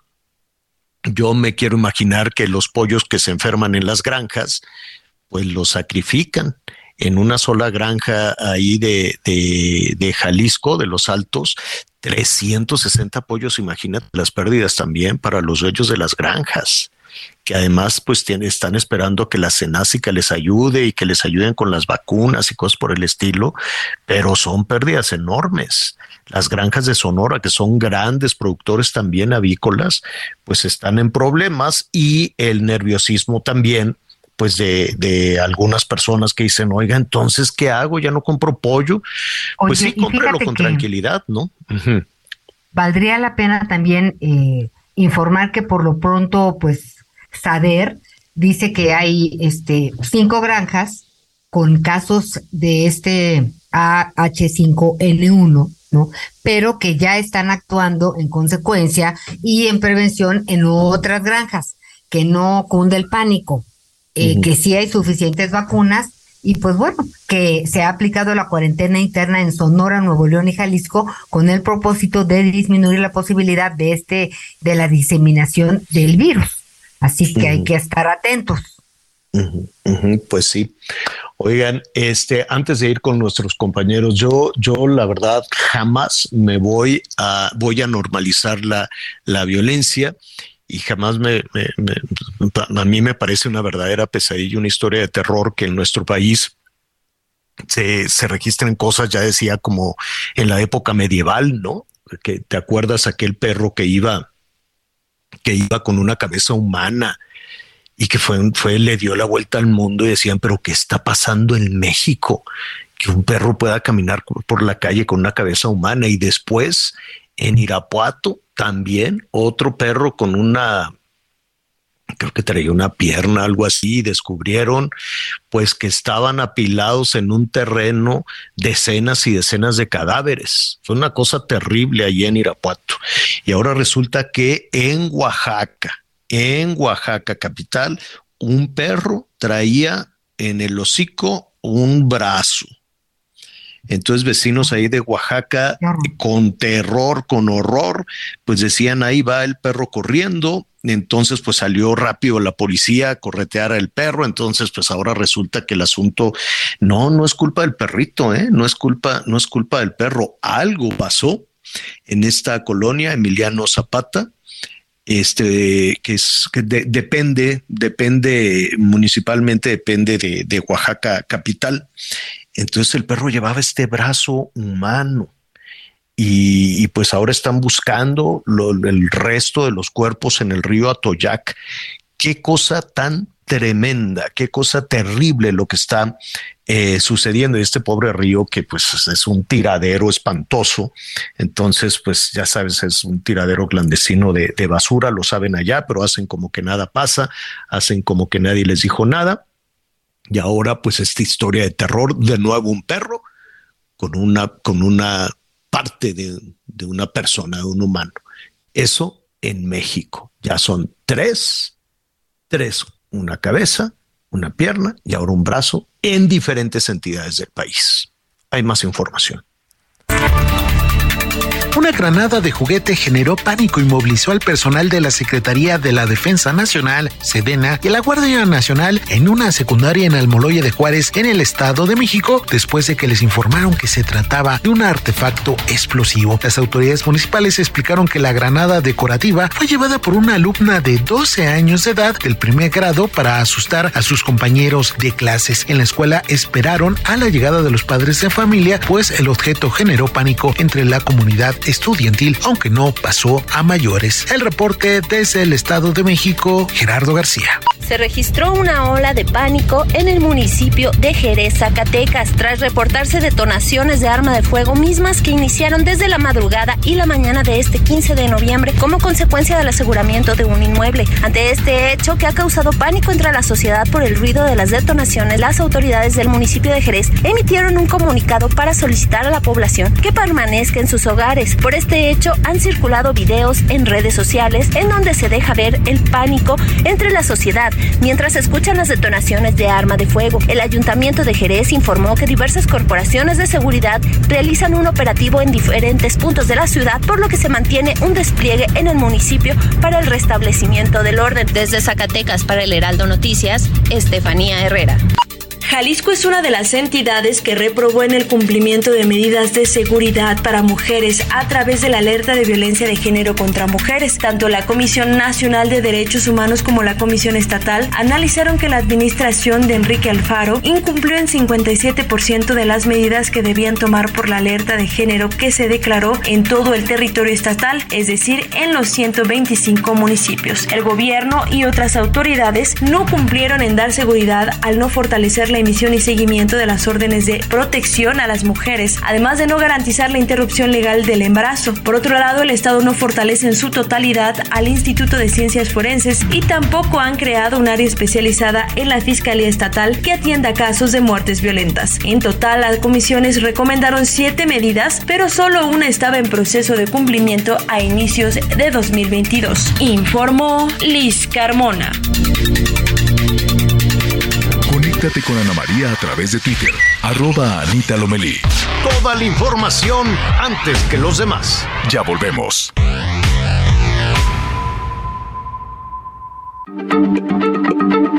Heraldo Radio, la H se lee, se comparte, se ve y ahora también se escucha.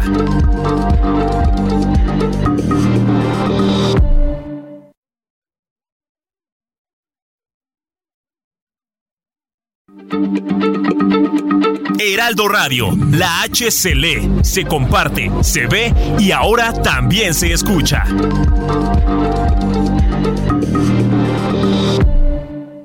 Todavía hay más información. Continuamos.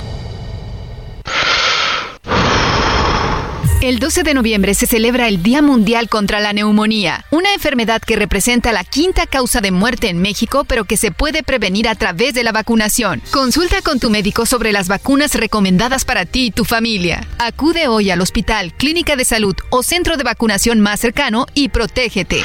Porque cuando prevenimos, respiramos tranquilos. Sobre los esquemas de vacunación, consulte previamente a su médico. Un mensaje de Pfizer con autorización 22330021B0815.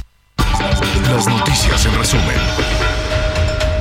El Congreso de Baja California Sur aprobó la adopción homoparental, con lo que se armonizó la legislación estatal al marco nacional. Las reformas tomaron en cuenta los principios constitucionales de igualdad y no discriminación, así como la jurisprudencia emitida en 2017 por la Suprema Corte de Justicia de la Nación. Los casos de meningitis aséptica por hongo en Durango ya acumulan un total de 49 casos positivos, de los cuales 10 pacientes se encuentran en terapia intensiva.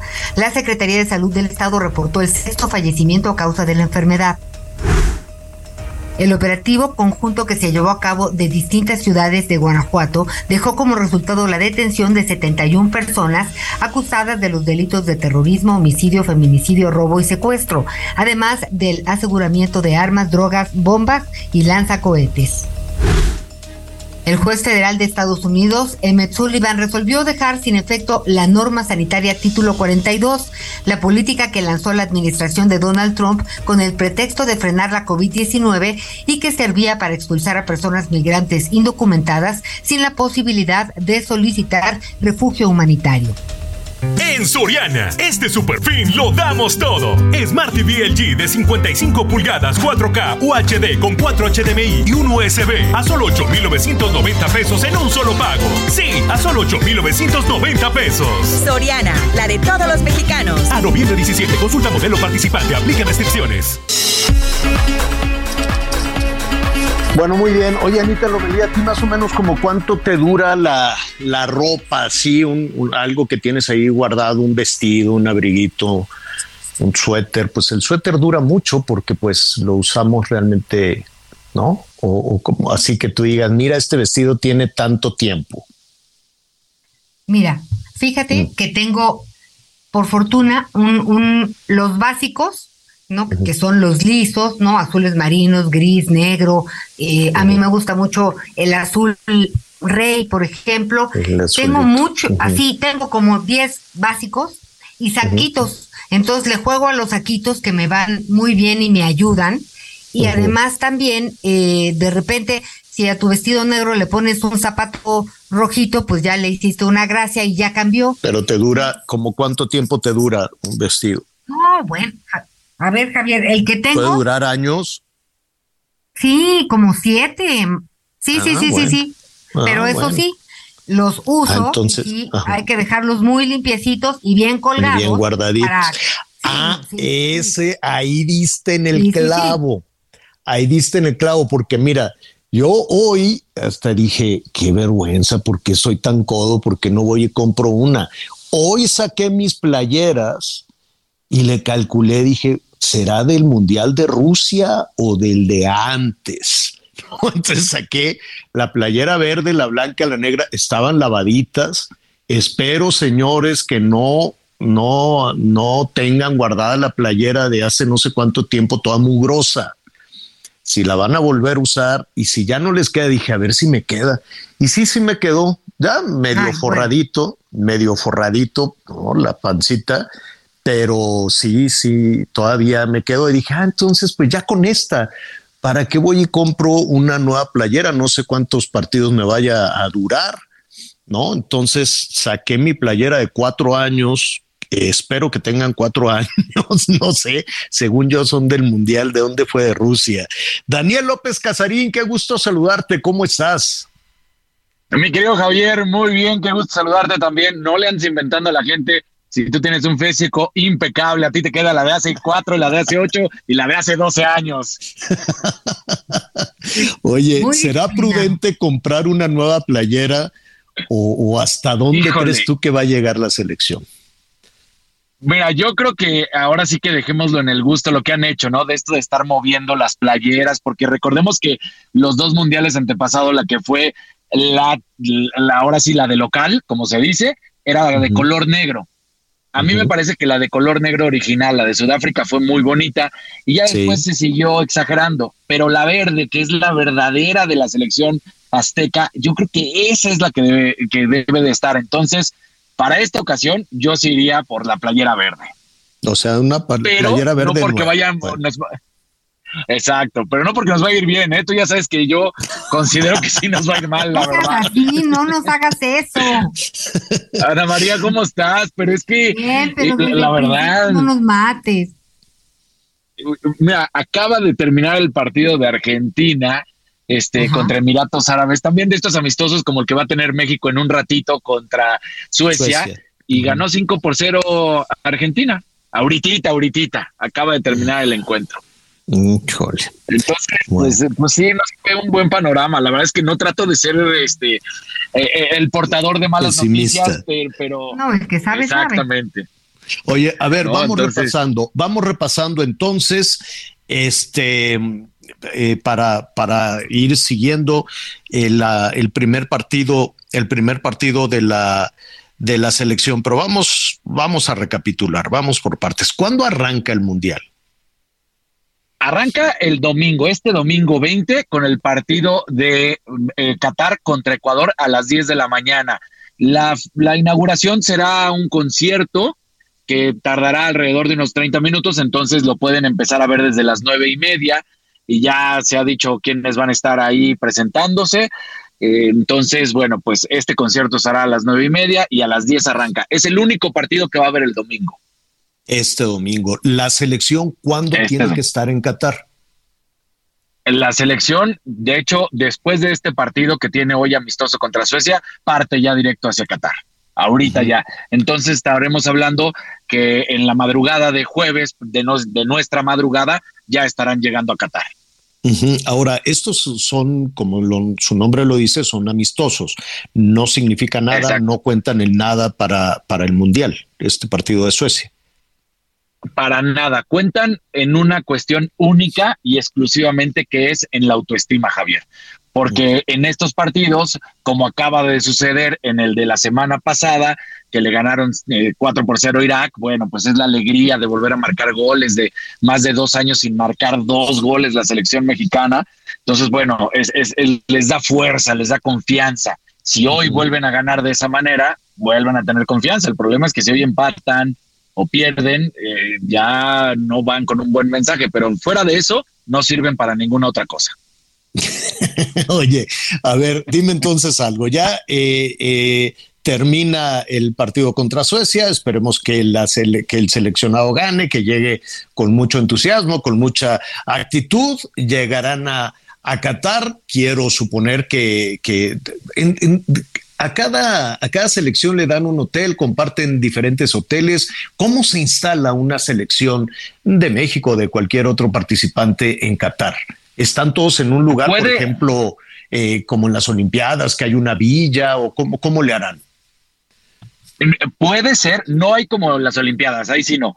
Lo que sí puede suceder es que un hotel, dependiendo del tamaño y la capacidad del hotel, pueda albergar hasta dos, en su defecto hasta tres, pero tendrá que ser de estos hoteles, ya sabes, gigantescos. La, la realidad es que la mayoría de las ocasiones, cada selección escoge un hotel y esa es su búnker donde ahí están todos los seleccionados de cada país y es un hotel exclusivo porque recordemos que no solamente son los seleccionados, ah, también va todo el contingente de la Federación Mexicana de Fútbol, pueden eh, alcanzar a ir algunas parejas, que no es lo que se hace, pero en algunas ocasiones se puede permitir por ciertas razones, pero no están conviviendo y no están en un cuarto con el seleccionado, con su novio o esposo, sino recordemos que ahí ellos comparten cuarto con el que les toca. Puede ser, digamos, por poner un ejemplo, Andrés Guardado y Guillermo Ochoa, duermen en el mismo cuarto. Entonces, y, así- y pero, así está ¿y toda la eso quién lo- selección. ¿Y eso quién lo paga? ¿Quién paga que, que, que acuda la pareja, que acuda la novia, la esposa o no sé, algún otro pariente? Si, si es exclusivo con el permiso aceptado, eso lo paga el jugador.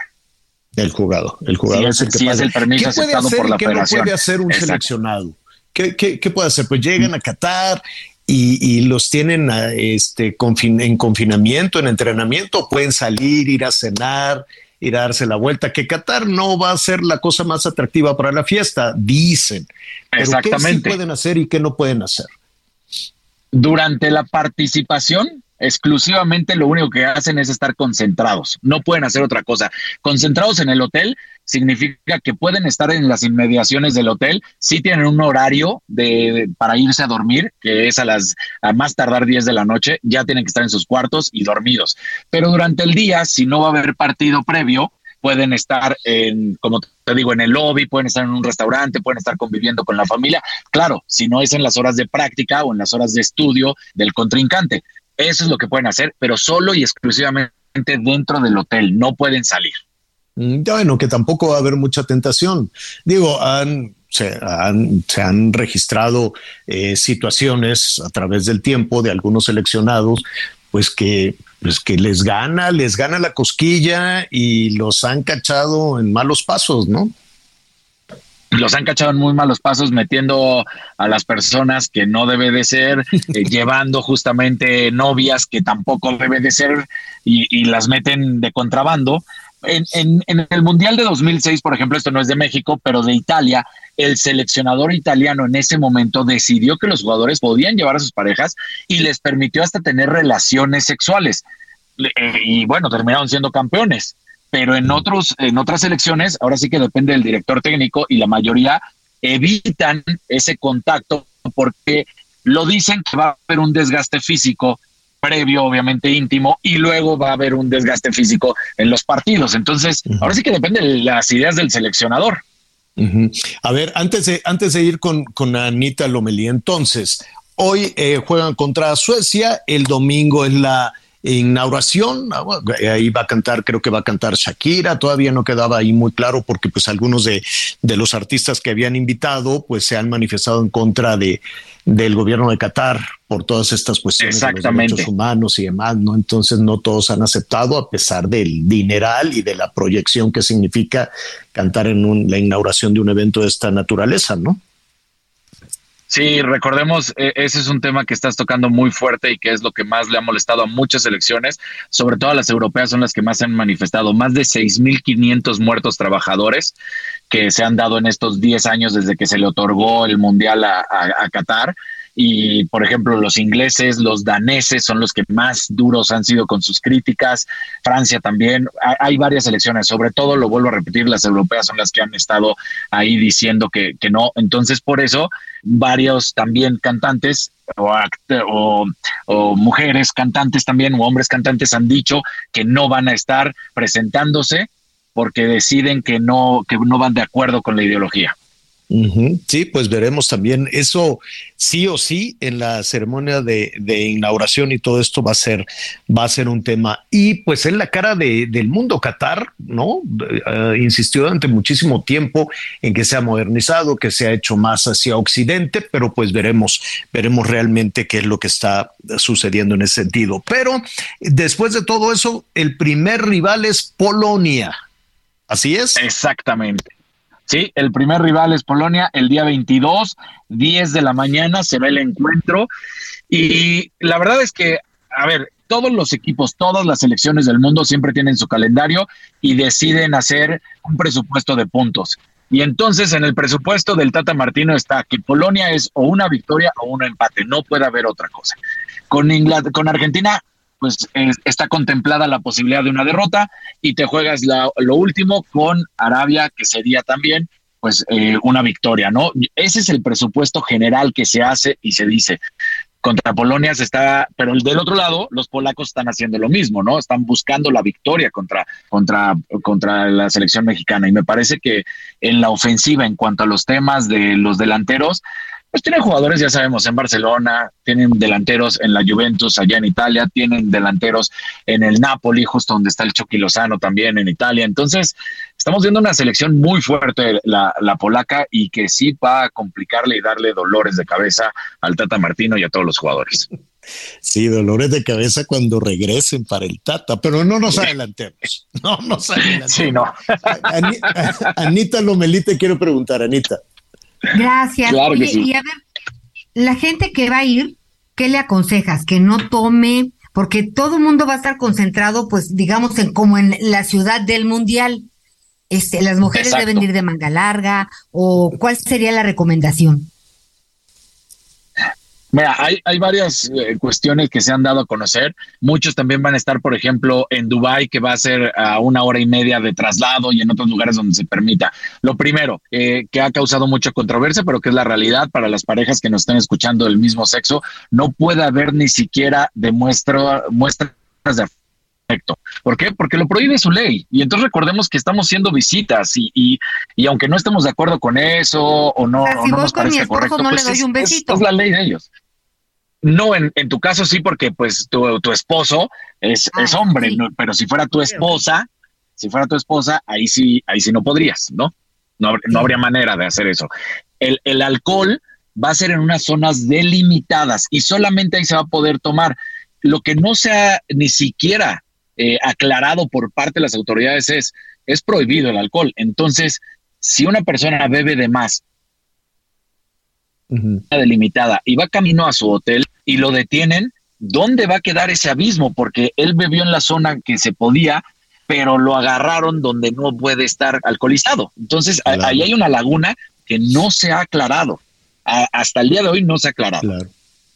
Había, eh, ahorita escuchándote, entonces eso yo recuerdo que en, en, eh, en, Bagdad en su momento pues también estaba prohibido, ¿no? Por todo este tema eh, religioso incluso estaba prohibido públicamente la cuestión de, del alcohol en los hoteles, sobre todo en los hoteles donde se reunía este, la prensa internacional, casi siempre es el intercontinental. Si hay un conflicto, sabes que te vas a encontrar a tus mismos colegas reporteros de guerra, ¿no? Todo el tiempo en el mismo, en el mismo lobby. ¿Qué hubo, no? ¿Qué pasó, Casarín? Ya sabes, ¿no? Siempre, siempre somos más o menos, más o menos los, los mismos. Y Daniel, y fuiste a la guerra de no sé, así como tú cubres los eventos deportivos, pues así te vas encontrando más o menos a los mismos colegas en las guerras.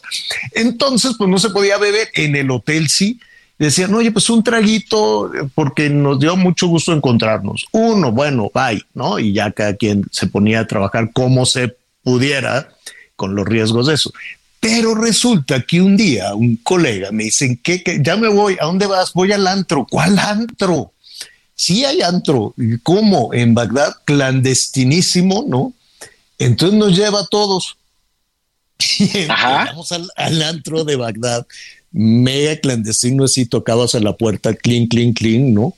Entonces ya pasabas y evidentemente pues estaba ahí lleno de, de, de nacionales y extranjeros. Y entonces nada más de tomar había una, una cerveza sin etiqueta Así lo mismo para todos. Y ya si alguien decía, no, pues yo me voy a gastar los viáticos porque yo vengo de la cadena no sé qué de Alemania, yo invito, al cabo ellos les dan mucha lana.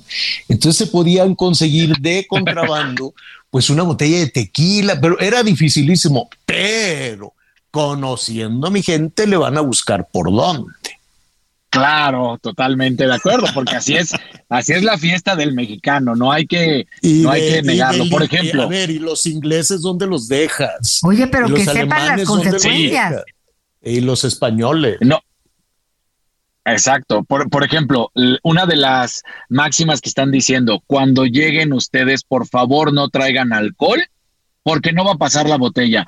Eh, cambiaron el pues el discurso, porque primero habían dicho que si alguien lo cachaban con alcohol en la maleta, lo regresaban.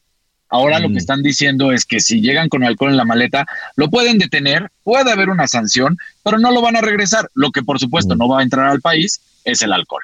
Entonces también parece ser que están como que y la bolsita de chilito serrano y de todo, la latita, la, la salsa valentina y eso, no, tampoco nada, o sea, tú no puedes, es, lo que estaban diciendo, que nada, que nada. no, bueno, bueno, que porque no voy a hacer que adentro de la latita venga el alcohol, ¿no?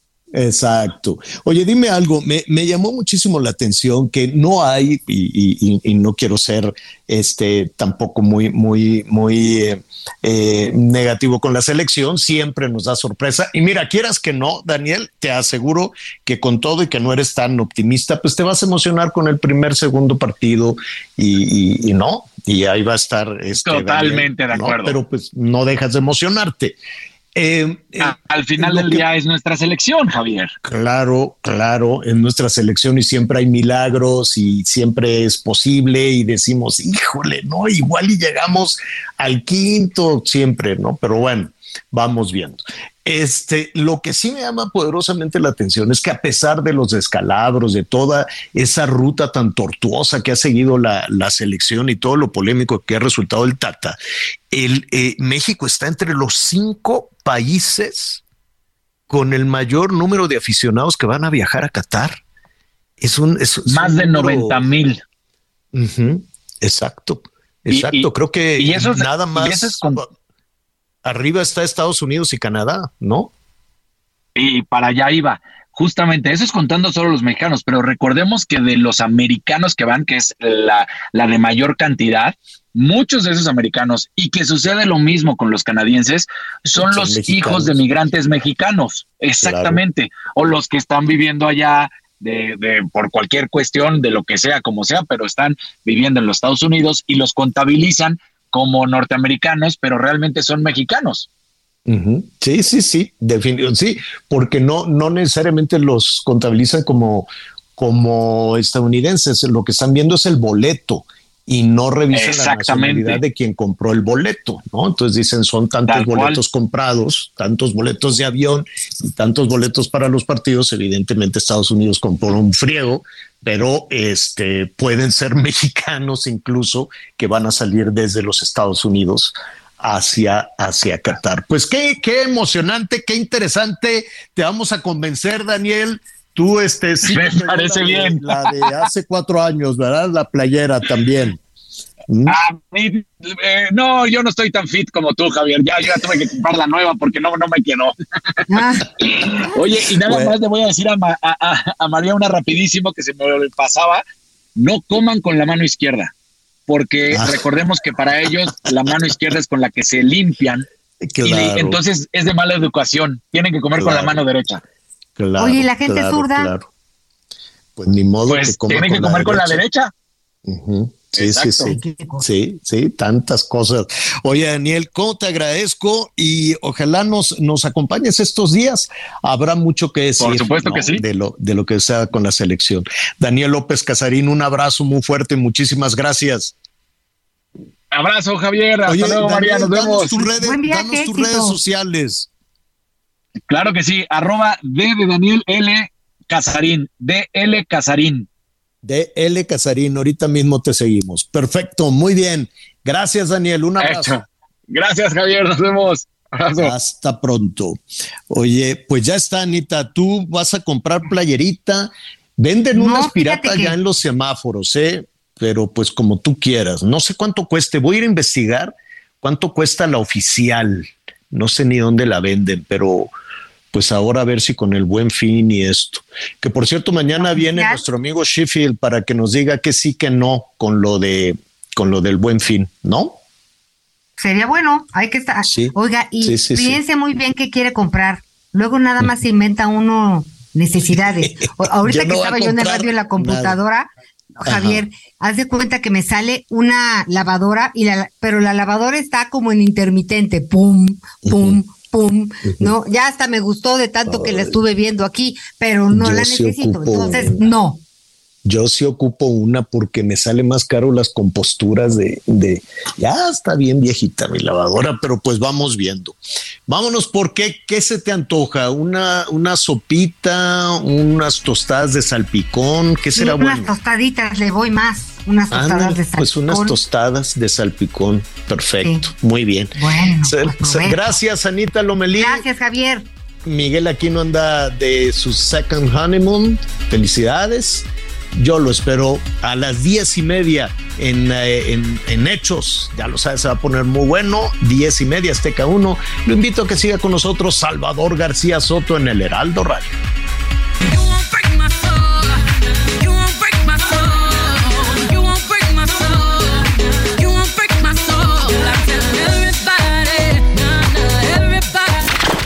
Gracias por acompañarnos en Las Noticias con Javier Alatorre. Ahora sí ya estás muy bien informado.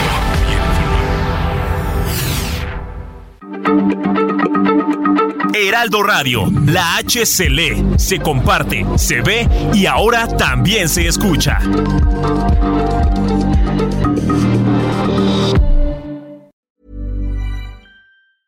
This Mother's Day, treat mom to healthy, glowing skin with Osea's limited edition skincare sets. Osea has been making clean, seaweed infused products for nearly 30 years. Their advanced eye care duo brightens and firms skin around your eyes, while the Golden Glow Body Trio nourishes and smooths skin all over. Go to OSEAMalibu.com and use code MOM for 10% off your first order site wide.